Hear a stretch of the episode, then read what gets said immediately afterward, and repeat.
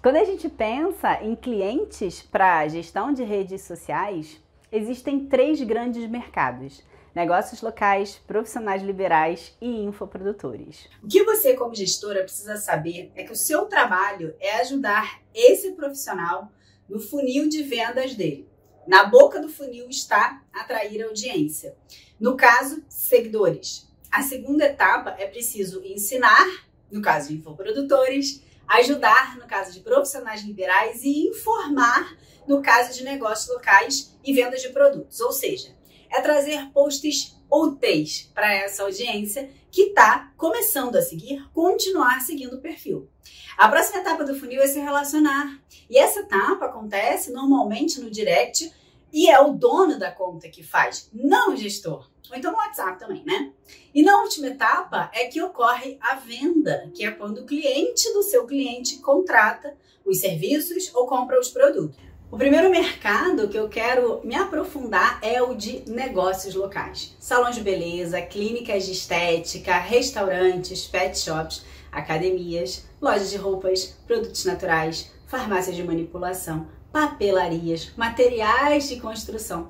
São exemplos de negócios que exploram muito mal o poder das redes sociais. Para fazer uma boa produção de conteúdo para negócios locais, você deve pensar em como você pode despertar desejo no cliente do seu cliente. Você precisa pensar nas emoções que o produto ou o estabelecimento despertam em quem usa. É fundamental apresentar também resultados de clientes. E se você conseguir mostrar isso através de vídeos ou imagens, sei lá, de antes e depois, maravilha. Você também pode mostrar a satisfação dos clientes que usam os serviços oferecidos e quebrar objeções.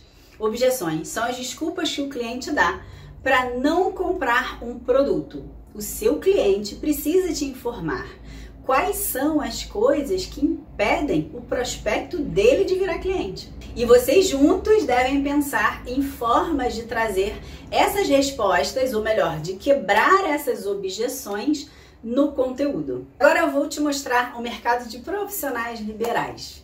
Esse mercado é muito legal, principalmente porque depois da pandemia, muitos profissionais estão mais antenados que ter uma presença digital é fundamental. E outra coisa é que com o isolamento social, muitos conselhos flexibilizaram os atendimentos online, como no caso de médicos, advogados, nutricionistas, e isso abriu um leque de oportunidades, tanto para os profissionais como para as gestoras. Mercado de infoprodutores, o terceiro mercado e o que mais precisa e mais contrata gestores de redes sociais. O funil de captação dos clientes dos infoprodutores é feito majoritariamente pelas redes sociais e as mais usadas são o YouTube e o Instagram. E o sucesso dos infoprodutores depende muito da qualidade do conteúdo. Uma boa estratégia de produção de conteúdo vai atrair uma audiência qualificada e interessada nos cursos ou produtos. E quando se tem uma estratégia de venda bem orquestrada para essa audiência e também um bom curso ou produto que realmente cumpre o que promete, o sucesso acontece. O que os infoprodutores esperam de uma boa gestora de redes sociais? Em primeiro lugar, boa qualidade na edição dos vídeos, né? Os vídeos nuggets, que são aqueles curtinhos, são extraídos da partir das lives. Eles vão fazer sentido, eles vão ter uma boa apresentação, eles não podem ter erros de português na legenda. Eles querem também que a gestora faça a multiplicação do conteúdo, ou seja, a partir de um conteúdo mais denso, mais longo, ela consiga extrair vários conteúdos em vários formatos diferentes.